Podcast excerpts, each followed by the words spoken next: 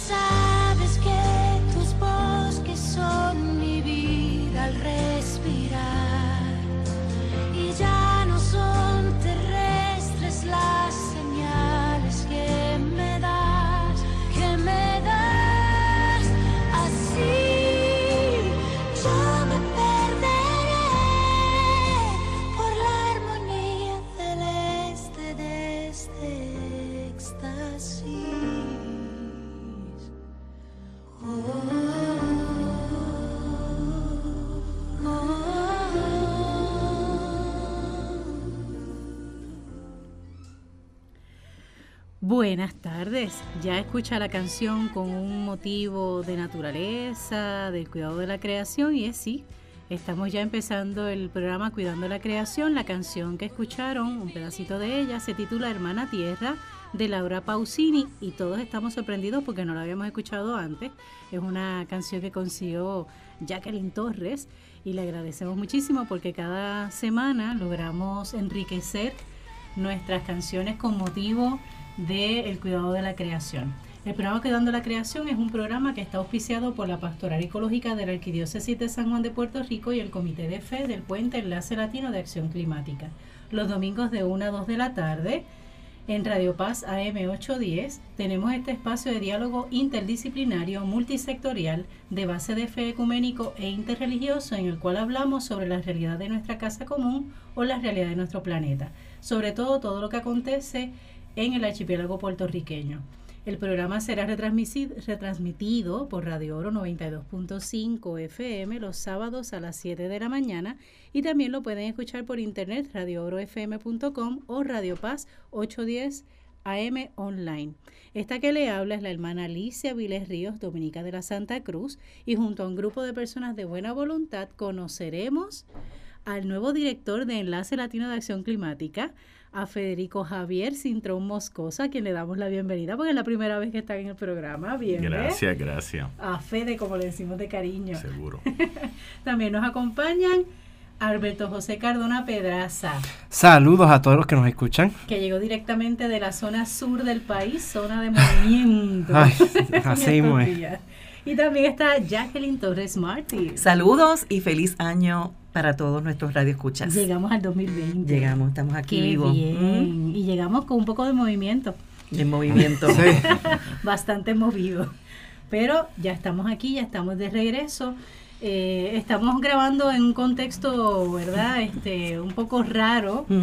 Porque Atípico. aunque- atípico, correcto. Aparte de que no hay aire acondicionado en, en la estación y eso también nos pone un poco con calor, pero eh, sobre todo por todo lo que está aconteciendo en el país, ¿verdad? Como sabemos, durante esta semana hemos tenido eh, los remesones en algunas zonas, pero realmente terremotos en la zona sur. Todo el país lo ha sentido, lo ha percibido, incluso en la zona de República Dominicana también lo sintieron, así que como estamos todos interconectados con las placas tectónicas, pues no es solamente un asunto que acontece en nuestro país, específicamente en la zona sur, sino en toda la placa del Caribe, que está conectada de alguna forma, aun cuando no estemos cerca, lo sentimos porque esto se va no contagiando, pero sí las vibraciones van, ¿verdad?, desatándose y, y moviendo. La propagación de las ondas. Eso es así. Y sabemos que ha sido una semana intensa por todo lo que está aconteciendo, por las dificultades que están experimentando nuestros hermanos y hermanas de la zona sur, unos con mayor este eh, con menos recursos, otros con otros recursos que pueden también ayudar a otras personas, pero sin duda eh, con la buena oportunidad de poder eh, activar nuestro sentido de solidaridad, no solamente desde el aspecto de oración, sino también desde esa realidad de poder dar de lo que tenemos y hasta de lo que otras personas nos preguntan cómo ayudar, por lo menos ser canal de ayuda. Y en este contexto así, ¿verdad? De sismos y de grandes magnitudes, menos magnitud, con la certeza y la incerteza de saber si nos toca otro más, tenemos el placer de tener en nuestros estudios a Federico Javier Cintrón, que como lo presenté es el nuevo director de ELAC o de Enlace Latino de Acción Climática. Y eso lo vamos a explicar. David Ortiz sigue con nosotros, eso no lo hemos votado, sigue siendo parte de, del, grupo, sigue siendo parte del, del, equipo de trabajo, lo único desde, desde otras funciones. Y tocaba empezar un nuevo año, conocer al nuevo director, así que Federico, le decimos Fede, así que si le decimos Fede de vez en cuando, no se asuste, no es falta de respeto, sino es la confianza que ah, tenemos. Federico, bienvenido Gracias, finalmente llegué. Ese es así, después de cuatro años has llegado, porque Federico ha sido parte del enlace por mucho, bueno, desde su origen. Sí. Desde su origen, pero no había tenido la oportunidad de estar en la mesa de diálogo, así que por fin se nos dio. Y como todos los que llegan por primera vez, tenemos que pasar por el mismo proceso. ¿Quién es Federico Javier Cintrón Moscoso, alias Fede? Alias Fede. Eh, pues vamos a ver, yo soy de San Juan originalmente. Nacido y criado, de hecho, muy cerca aquí en Atorrey. Sí, sí, sí, sí. Oh, qué bien. Eh, soy eh, antropólogo de profesión. Estudié en la Universidad de Puerto Rico mi bachillerato en antropología y después salí a estudiar mi maestría en arqueología Okay. Eso mucha gente no, no conoce ese pequeño dato. Una maestría en arqueología. eh, y bueno, exacto. Y estuve varios años trabajando afuera en los Estados Unidos. Eh, después hice mi doctorado también en antropología aplicada en la Universidad de South Florida en Florida. Y eh, desde el 2011 regreso a Puerto Rico y he estado dando clases en la Universidad de Puerto Rico, en el recinto de Río Piedra, y además como investigador eh, y consultor en temas de educación y eh, educación ambiental sobre todo, eh, con distintas organizaciones federales y locales en Puerto Rico en áreas de currículo, desarrollo comunitario, etcétera. Así que es un poco eh, me encanta la fotografía. Sí, siempre que vean a Fede va a llevar un bultito especial. en ese bulto la cámara. Exacto. Eh, así que tengo distintos pasatiempos. Eh, además de ¿verdad? el trabajo como investigador y como profesor universitario. Y ahora en esta nueva etapa de mi vida, Después podemos hablar de Bauman y las múltiples carreras dentro de la modernidad líquida, si quieren, pero bueno, en lo que eso pasa. eh, exacto. En esta nueva etapa, pues me estoy muy, muy, muy emocionado de poder seguir trabajando con la organización del puente eh, desde el rol de director. Eh, es una organización que conozco desde sus inicios. Primero comencé en la mesa eh, científica del puente. Ah, tú eras del comité de... del comité ah, de ciencia. Eh, de ahí fui invitado a participar como parte de eh, la, el consejo. y ahora, pues estoy siguiendo los pasos a David en la dirección de la oficina. Qué bien. Mencionaste ahorita en la parte del doctorado que tu doctorado es en antropología aplicada. Aplicada, sí. ¿Cómo se define eso para entenderla? Pues vamos a ver, la manera corta, ¿no? Eh, es básicamente el, uso, ¿no? De las teorías que se han desarrollado dentro de la disciplina de la antropología y sus cuatro áreas para resolver problemas concretos contemporáneos. Eh, o sea, que el gran debate entre la teoría por la teoría misma o si es una teoría que responde a, circunstancias y a, situaciones que queremos resolver eh, contemporáneamente, pues está concebido dentro de, de la estructura de ese doctorado y esa visión eh, hay alguna gente que plantea que es una quinta disciplina de la antropología, hay otra gente que plantea que no, que es meramente la, utilización no práctica de los conocimientos antropológicos. Eh, en esa solución, ya sea en el área de educación, eh, pero se, ha utilizado para muchas cosas, la ciencia, la salud, sobre todo. Hay un campo muy grande de antropología médica, que es antropología aplicada, a resolver eh, situaciones que hemos identificado que, están relacionadas a elementos culturales, a elementos de comportamiento social, eh, que entonces las destrezas y, la, y la, las metodologías eh, que tiene la disciplina de antropología pues se ponen al servicio de, de responder, analizar y poder proveer soluciones o alternativas a esos problemas que, tu proyecto, un ejemplo de tu proyecto doctoral, por ejemplo, ¿de qué tema fue? Pues no me iba a preguntar eso. Es exactamente la misma pregunta, ya, eso es. Ya esto lleva mucho tiempo, lleva mucho tiempo sí, eh, mira, mi proyecto doctoral curiosamente sobre, sobre educación ambiental. Ah. Eh, sí, sí. De hecho, mi, es interesante que mi, mi participación o mi, mi involucración con el puente y con el tema ambiental eh, realmente cierra todo un círculo eh, desde mi perspectiva de lo que a mí me interesa profesionalmente, porque aun cuando solicité al, al, bachillerato para, entrar a la universidad, eh, una de mis opciones era ciencias ambientales. Ah, pero después decidirme por física, eso, otro cuento, pero por, física, en Mayagüez. Ah, Así que la cosa de la ciencia, la cosa de la ciencia, ¿verdad? Las humanidades, las artes, la combinación de las ciencias sociales con las ciencias naturales, eh, siempre está al centro de mi trabajo. Eh, y por eso siempre he estado conectado en el trabajo que tiene que ver con educación y específicamente con temas ambientales. Así que mi tesis doctoral eh, trató de, ¿verdad? de unir todos esos intereses. Por un lado, eh, una de las otras áreas que yo trabajo mucho es desarrollo con jóvenes. Entonces me interesaba mucho buscar grupos que han sido creados por jóvenes eh, y que contribuyen a algún aspecto social que les preocupe. Eh, que es un poco eh, un trabajo teórico que se ha desarrollado en la psicología, en la sociología y en la antropología, que es acerca de cómo la gente construye conciencia social.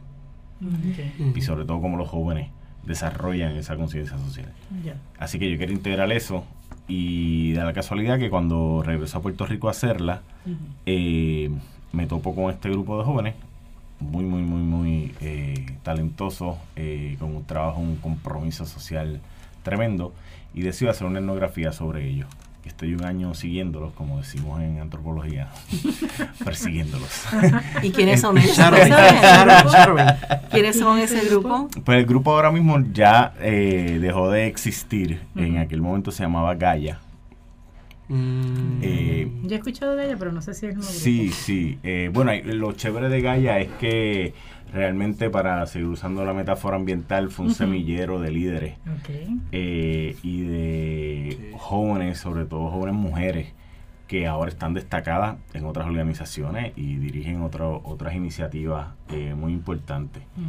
Eh, ahí está, por ejemplo, Analisa Pérez, que está ahora en Vieques con la Colmena y que ha, ha sido creadora y gestora de muchos programas ambientales educativos.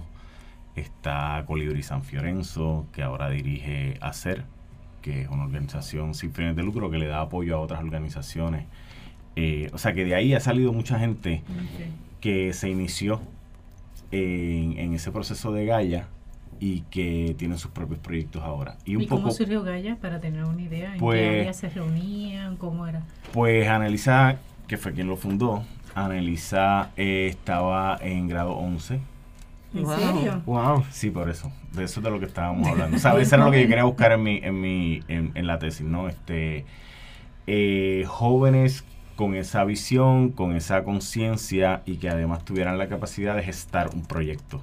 Y cómo, entonces tratar de entenderlo en términos antropológicos, sociológicos, qué significa eso eh, para la sociedad, ¿no? Eh, entonces Analiza y otro grupo de amistades estaban en grado 11 y decidieron crear originalmente un grupo que se llamaba Los Yelvitos. es muy interesante los nombres. Y espero que si Analizada está escuchando esta entrevista, eh, que con el mayor cariño del mundo. Eh, somos grandes, de hecho, la amistad ha continuado. Qué bien. Eh, somos tremendos amigos, así que Los Yelvitos. Entonces empieza con un programa de reciclaje en la escuela y con temas ambientales. Ah, ¿Escuela eh, privada o escuela? En la UHS empieza. Ah, En la UHS con un programa de niños en, eh, en el elemental de la Universidad de Puerto Rico, pero lo interesante es que parte de ese desarrollo o de esa toma de conciencia se dan cuenta que eh, lo que para mucha gente parece una escuela privilegiada, por el acceso que tiene a la universidad y a, y a, unos materiales y a una educación diferente, eh, Analiza lo toma como reto y ahí es que sale Gaia precisamente para ampliar el trabajo que se estaba haciendo en la escuela eh, de la universidad a las escuelas públicas alrededor de Río Piedra. Y ahí empiezan a trabajar con la Cicardo y empiezan con la Muñoz Rivera y, toman cinco o seis escuelas, primero al lado en el casco de Río Piedra y después otras en el Viejo San Juan, la Washington, etcétera. Eh, y siempre respondiendo a esa pregunta de que me parece muy interesante, que es parte de, del desarrollo sociopolítico de los jóvenes, según ¿verdad? como yo lo trataba en la tesis, eh, que siempre reflexionar sobre la acción, ¿no? Este, y según ella se iba dando cuenta de los comentarios, las críticas que le iban haciendo, pues ella respondía pues eh, proponiendo, ¿no? Con propuestas que pudieran trabajar y mejorar el, la iniciativa que estaban llevando a cabo. Y eso duró cinco o seis años. Después ella llegó a universidad, lo continuó ahí. Eh, un trabajo importantísimo, por ejemplo, que salió de ahí fue durante la huelga del 2010. Eh, se creó el huerto universitario eh, dentro de la resistencia de los estudiantes. Y ese huerto es el precursor de Huerto Semilla hoy. que si van a la Universidad de Puerto Rico, al lado conjunto al edificio de Bellas Artes, verán el desarrollo del proyecto del huerto, que no es solamente eh, un huerto para producir en el sentido eh, tradicional de la agricultura, sino que es un proyecto social, ¿no? Eh, que tiene gestado por los estudiantes con dan talleres, dan educación y, y, está vinculado la idea de la siembra a el desarrollo personal, individual y colectivo, ¿no? Eh, entonces es un proyecto que, surge, ¿no? También de esa inquietud de, de Anelisa y de las otras compañeras en aquel momento y que ahora pues otro grupo de estudiantes eh, lo ha tomado con mucho brío y, bueno, lo ha llevado a, a lugares, un proyecto muy muy bonito, muy bonito. Así que por ahí van los tiros de la, de la tesis doctoral. Eh, y un poco para decir que una de las críticas que se les hace a los grupos de jóvenes es la, temporalidad, ¿no? Este, que la gente participa por unos años y después se disuelven. Y eso usualmente se ha visto como algo negativo. Y una de las cosas que yo planteaba en la tesis es que no necesariamente debemos verlo así, porque como pequeños fracasos, ¿no? Que es como se, se concibe. Eh, y, se critica el que, ah, están primero en este grupo, pero estuvieron un poquito y se fueron y ahora están en este otro y no le dedicaron compromiso. Entonces, una de las cosas que yo vi en el proceso de estudiar el trabajo de Gaia. Era que la función social de ese grupo eh, no es la continuidad, o sea, la meta no necesariamente tiene por qué ser eh, que esto va a durar 30 años como meta esto va a durar lo que necesita durar para alcanzar eh, unos objetivos más a mediano plazo o corto plazo, unas necesidades que están identificadas. En ese momento ellos entendían que la educación ambiental, como todavía podríamos decir, eh, no, es, no estaba desarrollada en Puerto Rico, no estaba desarrollada en las escuelas públicas y era fundamental, como nos seguimos dando cuenta que lo es, y ellos querían atender ese, ese problema específico. Eh, y de ahí han surgido otras cosas. Entonces yo, para mí, eh, la experimentación es muy importante, sobre todo cuando hablamos de cambio climático, cuando hablamos de, situaciones eh, de adaptación y mitigación hacia sucesos que no necesariamente estamos seguros de, de, cómo enfrentar, pues la experimentación es fundamental. Y estas formaciones juveniles eh, ayudan por un lado a esa experimentación y al mismo tiempo a la formación de destreza pues ahí pues aprendían de todo, ¿no? Aprendían a cómo interactuar con niños, cómo construir un currículo, cómo preparar clases, cómo comunicarse porque eran muy activos en las redes sociales, etcétera, etcétera. O sea que hay un mundo de experiencias que se da en esos espacios y esas experiencias hay que valorarlas por lo que son. Eh, y que se quedan pequeñas, porque a medida que el individuo va creciendo, pues tiene otros intereses, tiene busca otros objetivos, otras metas, y por eso entonces es que se mueven a otros proyectos. tienen la herramienta, pero necesitan también enfrentar otras áreas. Claro. esa es la idea, y lo hemos visto, o sea, como les dije, la gente que participó de eso ahora están haciendo sus cosas. Claro, sí, sí. Eh, pero esos procesos y, esas experiencias fueron fundamentales. Sí, ahí está la génesis de cómo fue que se... Definitivamente. Lo permanente es que va a, haber cambio. Sí, es como que, decirlo así. La vida es así. y cambios con una conciencia ambiental, porque ese también, ¿no? lo importante es el impacto que tenemos dentro de esos jóvenes, porque puede ser que el joven lo que está es dos o tres meses, pero lo que aprendió en esos dos o tres meses lo lleva y lo aplica en el, la próxima organización donde está. Porque es como cuando tú, analogía psicológica, tú puedes tener un árbol pero para, para asegurar su existencia él tiene que propagar semillas en otros espacios del bosque. Y es de igual manera.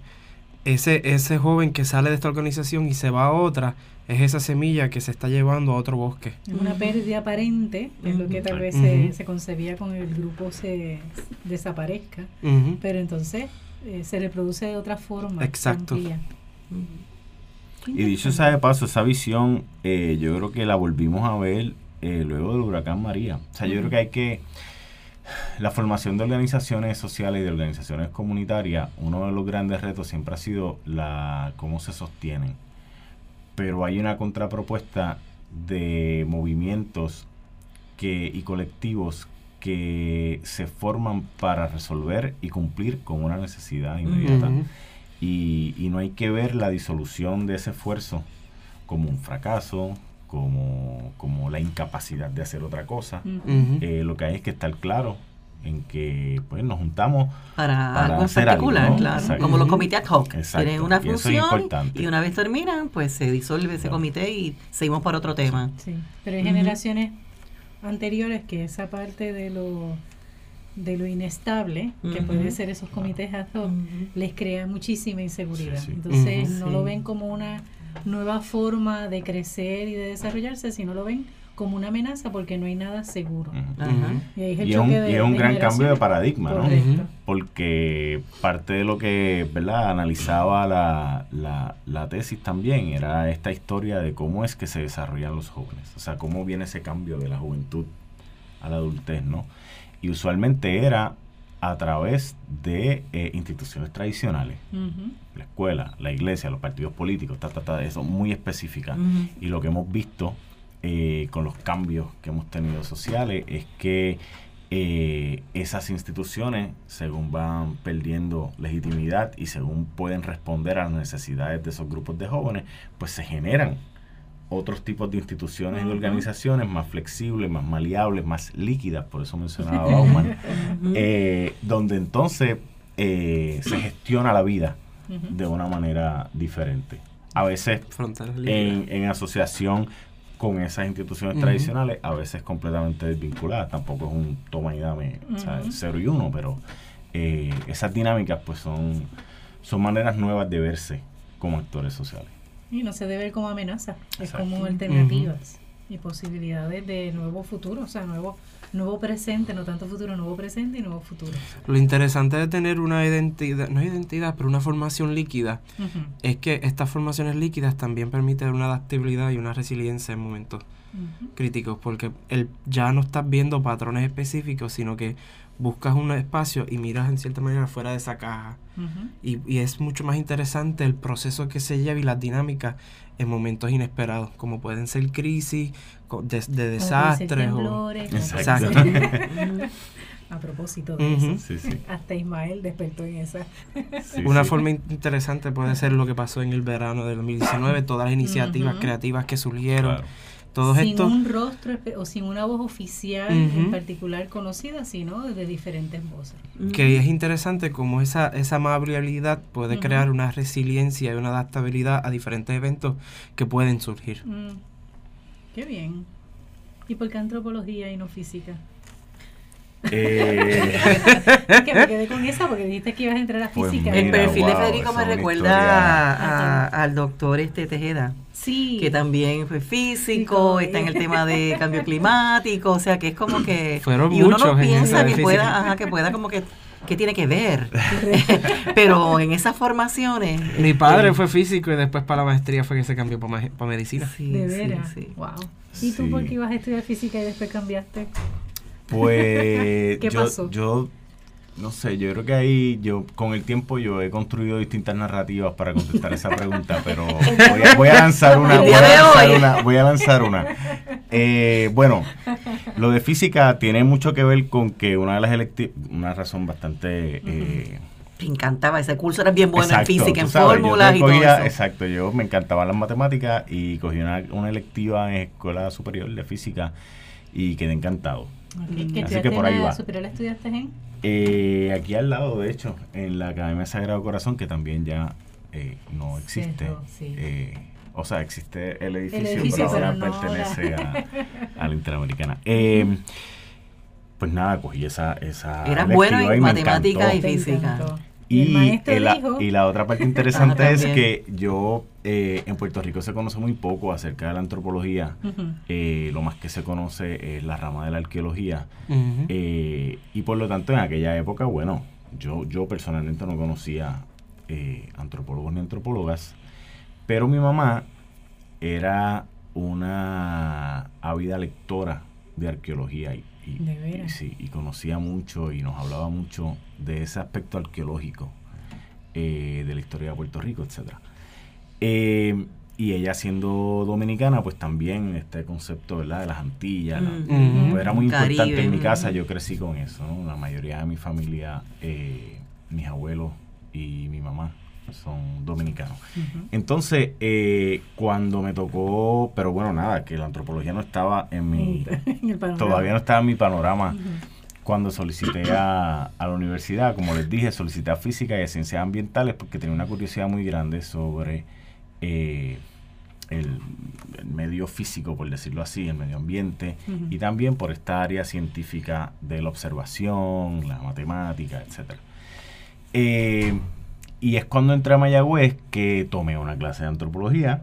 Mm. de hecho, una clase de, antropología que se llamaba antropología física. Y yo, como no sabía nada, pensé que era de física. era, bueno, sabía que, era una, que no era una clase de física, pero tenía la palabra física, así que bueno. Vamos para allá. Y tomé la clase y definitivamente quedé fascinado. Eh, no podía creer que eso existía, que eso se podía estudiar. Y bueno, y es lo único, bueno, no es lo único, pero es lo que mi, en mi profesión es donde me he quedado, que es en la antropología. Eh, bachillerato, maestría, doctorado. Me encanta, soy, sí, soy un estudioso de la disciplina y, creo que tiene un potencial todavía muy grande eh, para todos los problemas que estamos enfrentando. Así que soy un gran defensor también de la disciplina. Mm, qué bien, así que fue, así fue que entraste entonces de física sí. a antropología. Y es curioso porque tiene mucho que ver con la manera en que están estructurados los, los, las disciplinas y los estudios en Puerto Rico, porque uno entra a ese bachillerato, pero no tomas clases del bachillerato, de la concentración hasta muy tarde. Tienes que coger dos años de, no, yo estoy en un básica, de relleno. Entonces pues, pues se, lo perdieron porque como todavía no había cogido clases de física, pero ya había cogido una antropología, pues dije, bueno, pues, yo me voy. y ahí me cambié a Río Piedra. Qué bien. Y ahí entonces has estado, obviamente saliendo a Estados Unidos también para poder hacer el doctorado. Qué bien.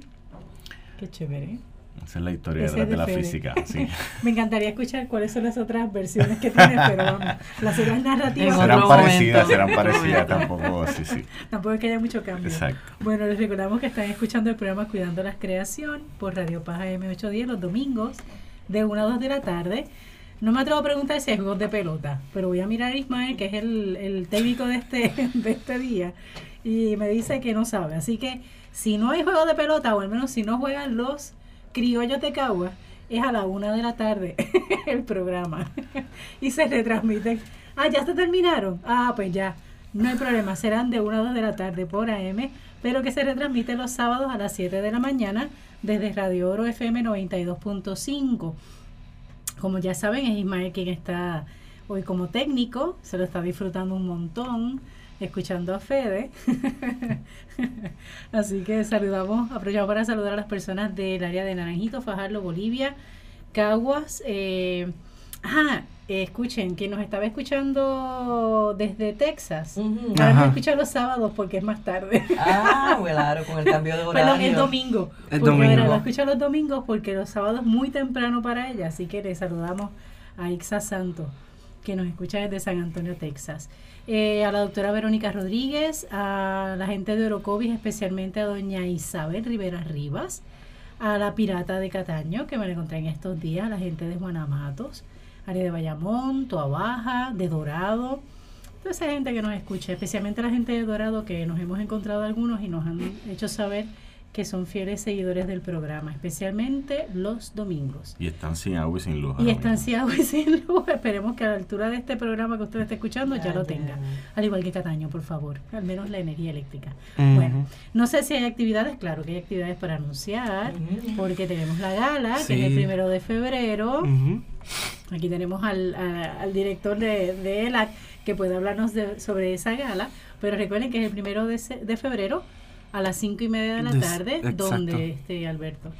En la asociación de los miembros de la Policía Estatal, oh, eso es en la 1, sí, ese es en la, en la 1, la federal número 1.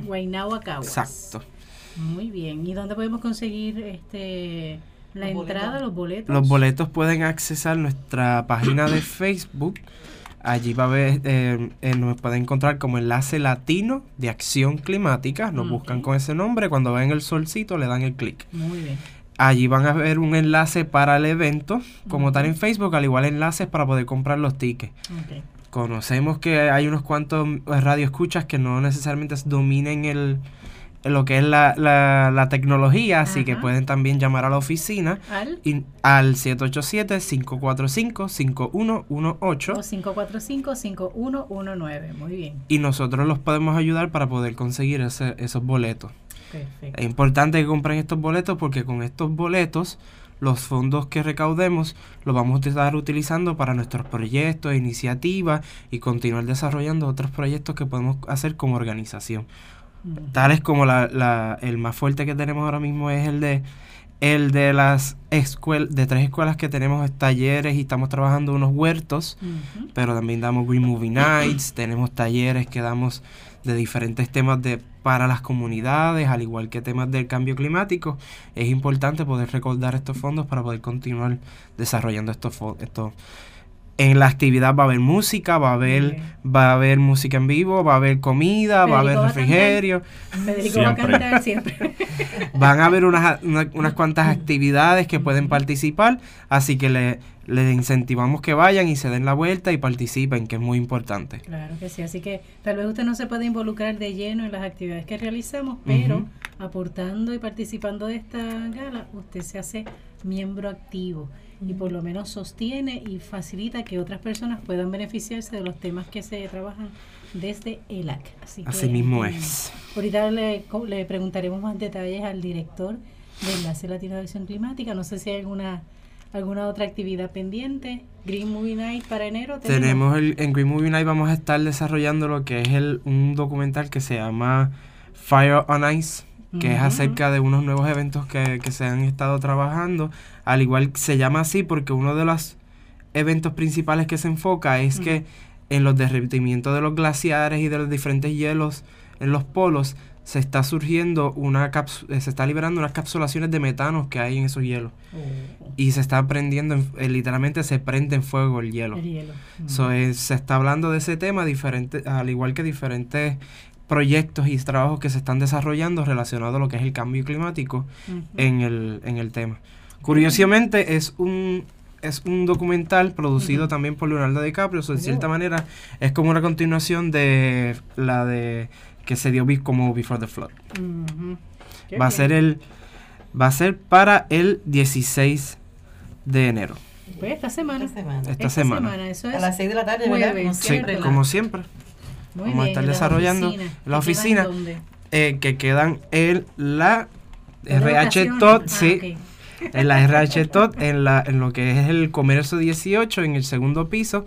Ya prontamente estamos trabajando para entonces buscar otros espacios en, en, otros lugares, otras organizaciones, otras iniciativas en colaboración para entonces llevarlos en diferentes partes de, por lo menos de San Juan, para eso de traer unos atractivos para que más gente puedan venir. Y te pregunto, ¿en Ceiba se van a estar, en Aprodex se va a estar? En Aprodex, no, hasta el momento no tengo información, se supone que sí, pero pues estaremos ya todavía. no se ha asignado, así que se va a estar desarrollando más adelante. Pueden entrar a nuestra página que lo vamos a estar publicando. Perfecto, así que por lo menos este jueves ya sabe que tiene compromiso para ver una película y lo interesante de ver la película en las facilidades de ELA es que no es simplemente ver la película, sino que también se comparte y se tiene un diálogo reflexivo sobre lo que se ha visto. Así que se agranda, ¿verdad?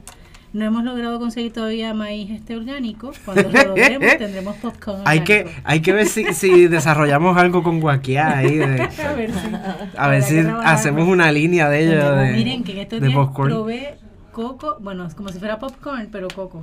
ah, mira para allá. Es chulísimo, ¿sabes? Riquísimo. Interesante. Es más, la próxima le voy a llevar para que lo pruebe. Cock pop. Sí, un cock pop, una cosa así. pop coconut. Muy interesante. Bueno, hemos estado en la primera, no pregunté, Jacqueline, ¿tienes alguna otra actividad estamos o algo? bien. Estamos empezando el año, se nota, ¿verdad? Aunque tenemos la agenda del mes ya llena, enero ya está llena, pero y le pregunté al director ejecutivo si quería algún otro tema, porque empezamos a llenarlo el calendario. Ahí estamos hablando del calendario del programa. Mira, es importante también, sí que eh, estén pendientes a las páginas de, del puente, porque eh, para finales de mes vamos a tener una reunión de membresía, pero realmente la queremos hacer abierta al público porque hay dos situaciones importantes que queremos eh, discutir y, darle información a la gente. Número uno es lo que está pasando con el plan integrado de recursos de energía, eh, eléctrica. y con el acuerdo eh, de que se está trabajando también de energía, de energía eléctrica. y tenemos información, hemos sido parte de las coaliciones que están estudiando y analizando tanto el acuerdo como el plan integrado. y nos gustaría que, que en esa reunión de membresía, comenzando el año, eh, compartir la información para que la gente esté educada sobre el tema, eh, sobre todo porque ahora eh, en esta primera mitad del año es que se espera que se den las vistas para discutir ambos temas y es importante obviamente se supone que es en febrero lo de las vistas. Bueno, las siguen moviendo, pero una de ellas en febrero, las del plan integrado y las del de el acuerdo, ahora las pospusieron para marzo. Ya. Eso sin contar, sin tener en cuenta este nuevo nueva situación que se está dando, escenario de los temblores y demás. Claro, claro. Sí, sí, O sea, que es posible que se retrase un poco. Sí, sí, seguro, seguro. Pero precisamente pues nos da más oportunidad a nosotros a, tener estas discusiones, estos diálogos eh, con la gente en general para que se enteren y estén informados. Y si usted, usted se está preguntando de quién es esa voz grave que acaba de dar esa información, es la de Federico Javier Cintrón Moscoso, quien es el nuevo director del Puente Enlace Latino de Acción Climática. Lo hemos estado conociendo en la primera parte del programa, Natural de San Juan, es antropólogo. Eh, su tema doctoral es sobre antropología aplicada Así que hemos estado conociéndolo porque es la primera vez que está con nosotros, aunque en la organización lleva ya los cuatro años o tal vez un poquito más. No voy a decir que es viejo, pero por lo menos un poquito más de tiempo. Eh, pero es la primera vez que está con nosotros acá en el, en el programa Cuidando la Creación y queríamos conocerle. Y entre las tareas que tiene justamente ese nuevo rol donde ahora funge como director del Puente Enlace Latina de Acción Climática o ELAC, que es como nosotros le conocemos comúnmente. ¿Y cómo llegas ahí? ¿Cómo, cómo se ve ese proceso? Pues como te había mencionado, como parte de eh, el comité científico, eh, me invita originalmente una gran colega y amiga, Isabel Rivera. Mm, la hermana de eh, Lulu. La hermana de Lulu, este, que es antropóloga ambiental, arqueóloga. Y ella me dice que se está formando esa mesa y que si quiero participar. Y como yo pues ¿qué te digo? Soy un presentado y me meto en muchas cosas. Pues sí, pues le dije por supuesto. Además, bueno, con ella pues siempre eh, colaboro donde, donde me pida, ¿no? Eh, y así llego a la mesa. Okay. Y es a través de la mesa de ciencia con Pedro Ríos, en aquel momento estaba Isabel, Pedro, eh, Edgardo González, este profesor de biología de la UPI también estaba ahí. Bien, brasileño. Brasileño, sí. No recuerdo el nombre de él. José, no me acuerdo el apellido. Eh, y bueno, y comenzamos ahí en la mesa eh, a trabajar temas particulares, a discutir desde el punto de vista científico eh, cómo traducir o interpretar toda la información que estaba saliendo, técnica, eh, de manera que se pudiera divulgar y que se pudiera presentar eh, a la mayor cantidad de gente. Claro. que es uno de los retos más grandes que siempre ha tenido eh, el movimiento ambiental, específicamente todo el tema del cambio climático, que hay mucha, mucha información que, es muy técnica. Em, así que así fue como, como llego. Muy bien. Sí. Y ahora entonces eres oficialmente el director y estás en funciones de lleno, porque habías estado de forma intermitente en este semestre ¿Eras profesor de la OPR o estuviste, verdad? Exacto, el semestre pasado, eh, pues, se concluye la contratación, pero tenía que terminar con los compromisos con la Universidad de Puerto Rico. Así que estuve yendo, ¿verdad? Una de las ventajas es que, yo conocía a, al, personal de la oficina ya. Eh, así que estuve yendo algunos días en la semana el semestre pasado, eh, un poco ya para organizar la transición hacia, hacia este nuevo año. Más que todo, ¿no? Era como para finalizar el año eh, anterior y entonces prepararnos para los trabajos de, este año. Ya en este 2020 ya estás de lleno en la oficina y ¿qué se cuenta ahora? ¿Qué es lo que hay ahora en el año? Pues, pues veníamos con mucha ilusión. Sí, por eso, sí, sí, sí, sí. Eh, venía, venimos con mucha ilusión, ¿verdad? Y, aunque el, primer día era ayer y estuvo un poco trastocado por todos los eventos, o sea, el martes. Ajá. Eh, Para concepto de este programa, recuerden que se graba miércoles y usted lo escucha domingo o el sábado que viene. Así Exacto. Así que eh, íbamos a empezar el martes 7 de enero. Ajá. Pero bueno, ya todo el mundo sabe lo que ocurrió. Me cambiaron los este, planes a las 4 y media de la mañana. Radicalmente. Así que como mucho del personal estaba fuera del área metropolitana, pues decidimos mantener la oficina cerrada, que todo el mundo estuviese seguro, que todo el mundo estuviese con sus familias, resolvieran. Y entonces, bueno, pues hoy, eh, o sea, el 8, eh, decidimos encontrarnos en la oficina, eh, ver cómo estaba la oficina y un poco reagrupar y ver eh, dónde están las cosas. Obviamente amanecimos con, con la información, ¿verdad? De los, de los terribles daños que sufrió el área sur, suroeste. Eh, y como ya es tradición dentro del puente, pues nosotros, manos a la obra, queremos colaborar en lo que podamos. y en eso hemos estado trabajando.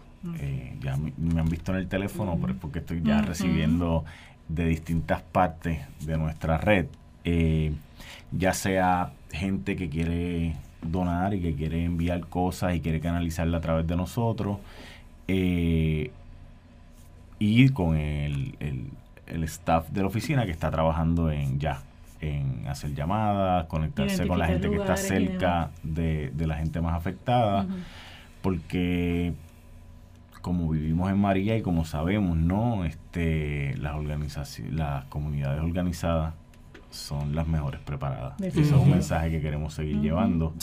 Eh, y de igual manera, la, ayuda debe siempre tratar de canalizarse por a través de organizaciones y grupos locales que, que, saben exactamente cuáles son las necesidades. de la necesidad y no son generalidades de lo que puede o no. Exacto. o no se almacenan en pistas de, aéreas. bueno, o se trae o se traen cosas que no hacen falta, o sea, yo todavía me acuerdo la verdad las imágenes de, de las donaciones de abrigos de invierno para María. Después de María, entonces pues, o sea que, que verdad que eso es importante, ¿no? Pero ya tenemos una gran, un gran aprendizaje acumulado eh, y entonces así lo estamos haciendo. Así que esta semana estamos trabajando porque en cuando posterior al huracán este María, la organización recibió los donativos eh, de las lámparas solares y eso también causó un impacto del modo en que se lograron eh, repartir y que llegara realmente a los lugares donde hacía falta. Claro. Qué dato curioso, esas lámparas se han utilizado en Guayama. Sí, en, y en Cataño, perdóname. en Cataño. Esa... me estaba diciendo que te lo estuve usando Sí, en estos días que no había electricidad, en lo que el sistema no Compañeros, estas han estado sacándole el polvito y las han sacado y las han puesto rápido con todo el sistema. Con, energía solar, te saqué la plaquita y estaba ya cargando. Bueno, adjuntas, sidra, luquillo, piñones. Culebra, bienes. Eso se enviaron. Y eso ya marca, ¿verdad? El hecho de que se establece una confianza de que la organización lo que le entregas lo reparte. Y lo reparte en los lugares donde realmente hace falta. Así que no me sorprende que ahora tengas el teléfono, como dicen por ahí, explotado, de gente que sabe que en aquel momento las ayudas que recibió él las supo repartir, las supo entregar a los lugares necesarios, porque ahora van a hacer exactamente eso, es decir, el voto de confianza, la credibilidad, vamos a decirlo de ese modo, ¿no? Está en ELAC, por lo menos una de las organizaciones, hubo otras organizaciones que también colaboraron y se unieron y fueron muy diligentes en, en la repartición de, la, de las ayudas. Así que estás cosechando lo que se sembró en ese momento. Buena manera de estrenarse al tu director ejecutivo. y, de, hecho agradecer obviamente a toda la gente que colaboró en aquel momento eh, y la gente que está ahora llamando. También agradecer porque eh, siempre aparecen muchas manos, ¿no? La idea es cómo uno puede ayudar a canalizar ese esfuerzo ser el puente. Ese, ser ese ser el puente. Y ahora con esa expresión, recuerdo que en estos días estamos celebrando el primer aniversario de la partida al cielo, vamos a decirlo así, ¿verdad? De el fundador del puente, eh, quien hace un año atrás eh, falleció, y estamos hablando de Luis Garden Acosta, eh, quien fue el fundador del puente en Nueva York y que es quien de algún modo se interesó que en Puerto Rico hubiese un puente para poder trabajar el tema de cambio climático, así que a ese fundador le debemos, ¿verdad?, el que esta organización de algún modo exista, ¿verdad?, y que se eh, hiciera posible. Así que lo recordamos y le mandamos saludos a la familia, a Frances, a su hija y a toda la organización del puente allá en Estados Unidos para que sepan que estamos solidarios y que estamos eh, respondiendo de la forma que hubiese esperado don Luis, dando la cara, estando ahí, siendo puente, siendo servicio y no sirviéndonos de esta situación. Así que tiene mucha gente a quien emular o por lo menos tienes un referente bastante fuerte. Porque entre don Luis y David lo que dejó David también en el camino. Y sí, sí, claro. De hecho, yo esta mañana me comuniqué con Frances precisamente eh, porque en Nueva York se van a estar llevando a cabo unas actividades para recordar el trabajo eh, de Luis. Eh, un trabajo de más de 40 años dedicado a los derechos humanos en la ciudad de Nueva York, particularmente en Brooklyn. y bueno, es un referente tanto para activistas allá como lo ha sido para activistas acá, porque siempre mantuvo una conexión con, Puerto Rico. y el puente ELAC, pues realmente, como Frances me recordaba, eh, fue el gran sueño eh, de Luis. Eh, y es bien interesante que en estos días he estado, cuando la gente me pregunta, ¿verdad? Ay, ahora qué estás haciendo, eres director del puente, háblame del puente, pues parte de una parte muy bonita de la historia y que me parece que habla muy bien sobre, sobre la visión que tenía Luis de conectar eh, Nueva York con Puerto Rico, es que cuando, cuando Luis decide que, sí, que están listos para, abrir una oficina en Puerto Rico, eh, él se pregunta qué tema es el que va realmente a, unir esos esfuerzos, a, crear esa conexión entre la diáspora de todos los temas que pueden ser, ¿verdad? Porque eh, hay millones de cosas que se podrían hablar. Y él se da cuenta que el asunto del cambio climático es lo que él piensa que, es el tema unificador. Eh, no tiene colores, no, tiene banderas, no tiene ideología específica. Y tiene una escala global, o sea, tiene regional, ¿no? Eh, que es importante. Y entonces, eh, por eso es que él decide que, vamos a arrancar por ahí. y eso, bueno, dentro del el trabajo inicial preoficina que hizo, eh, de unas reuniones acá para ver cómo cierta gente eh, tomaba la idea, pues la gente le pareció que sí, que en efecto eh, era sumamente importante porque amplificaba además el trabajo que ya se viene haciendo en Puerto Rico desde hace años. y así ha sido. Yo creo que el trabajo fundamental de David en tomar esa idea, esa propuesta de Luis y concretizarla y empezar a establecer las relaciones que son necesarias en Puerto Rico para que ese trabajo se dé, pues ahora estamos viendo el fruto de ello, eh, cinco años más tarde, este, y hay un grupo sólido de aliados y hay una red eh, de gente muy comprometida, de viejos activistas y nuevos activistas, eh, jóvenes que, que, están involucrados en el proyecto y en la iniciativa, y pues parte de mi trabajo ahora, que sé que en algún momento me lo preguntarán, así que arranque ya con eso, este, es precisamente eh, fortalecer esa relación. O sea, ya está creada, ya está gestada. Estos primeros cinco años fueron los cinco años iniciales de, montar el kiosco, por decirlo de alguna manera. Eh, y ahora lo que viene es reforzar esa relación. O sea, cómo nosotros realmente podemos eh, ampliar los trabajos que estamos haciendo, eh, vincular las iniciativas de Nueva York con las iniciativas locales, tanto para que Nueva York se nutra de la experiencia eh, y del conocimiento que se está desarrollando acá eh, y nosotros de la misma manera pues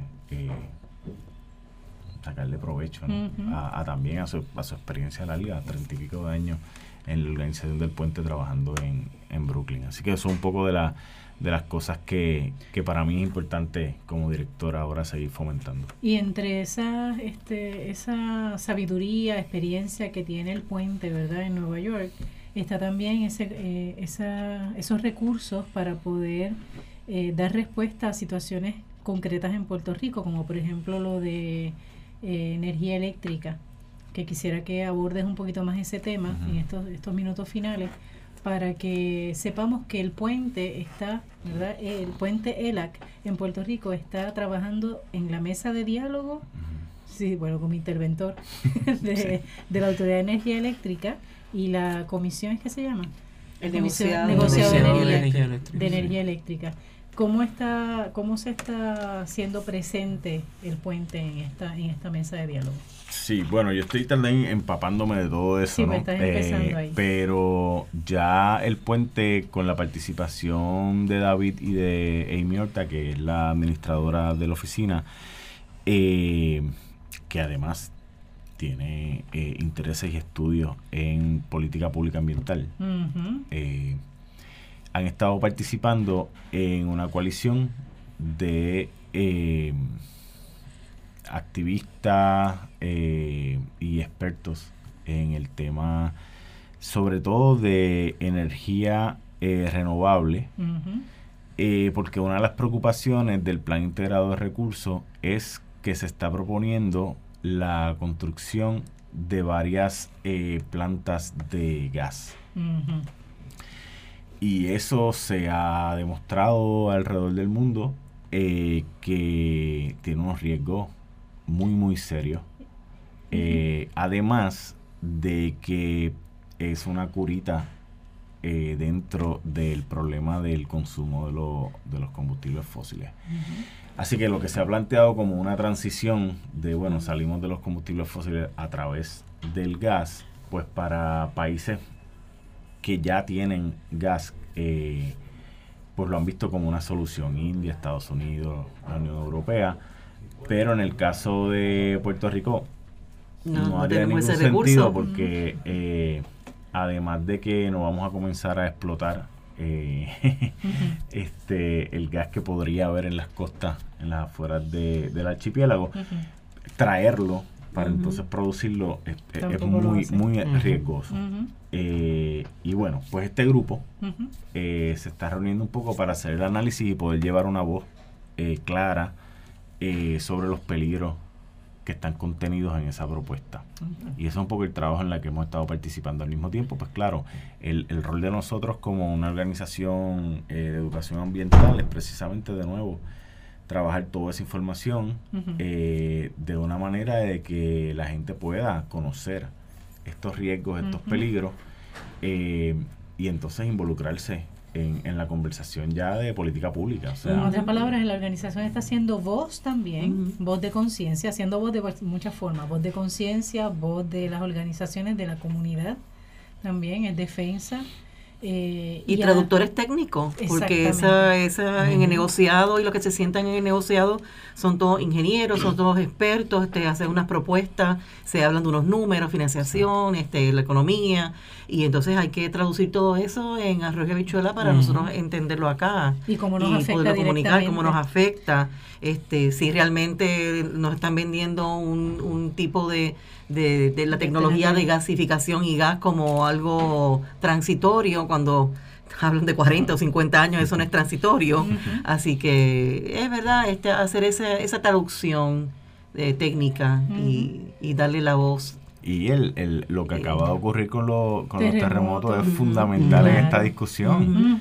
O sea, yo me acuerdo que una de, la, de, de, de los criterios para oponerse al gasoducto era precisamente lo, la, parte sísmica, claro. claro. Y entonces...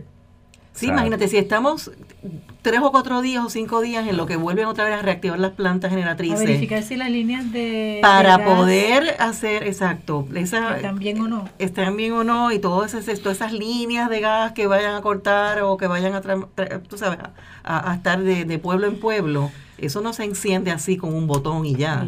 eso hay que inspeccionarlo ocularmente, este, tramo a tramo. No tan solo eso, uno de los puertos que se querían hacer es cerca del área donde ahora mismo están más activos estos temblores. Ah, Aguirre, claro, claro, el puerto de Aguirre. Eh, ¿Tiene fecha para esa reunión? Para orientar a la membresía y a todo aquel que quiera. Eh, ¿Va a ser ahora en enero? sí, porque mencionaste en la, en la pausa que era... Vamos a la página de Enlace Latino de Acción Climática. Siempre estén pendientes toda la semana. cuidando la este, creación. cuidando la creación hacemos enlace. O a través de nuestras páginas. Eh, sí. Eh, tenemos, tenemos es, al finales de, es a finales de, enero. Perfecto. Sabemos que vamos a estar. El próximo programa le damos la fecha exacta. Es, ah, con los próximos anuncios ahí lo damos. Así que, eh, Fede, gracias. Federico es la primera vez, pero que no sea la última. Que se repita. Federico, ya sabes que, bueno, él sabe que este es su programa, así que no tengo que ofrecértelo. Sabes que cualquier cosa, tienes aquí a Alberto, que también es, miembro activo eh, del staff y que viene acá al programa todas las semanas, pero no tiene que ser únicamente él, puedes también venir, como hace Marisa, como han hecho otros para cualquier otro mensaje, anuncio o lo que sea. Así que qué bueno, bienvenido. Muchas gracias a ustedes. Está, necesito de paquete. bueno, nosotros seguimos cuidando la creación. Hasta la próxima semana. Saben que empezamos un nuevo año, nuevos retos, pero sobre todo mayor conciencia de nuestra responsabilidad y corresponsabilidad. Seguimos cuidando la creación. Hasta la próxima semana. Dios les bendiga.